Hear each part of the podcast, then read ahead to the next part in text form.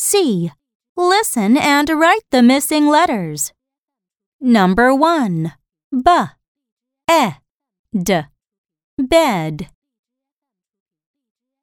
Number 2. R. E. D. Red.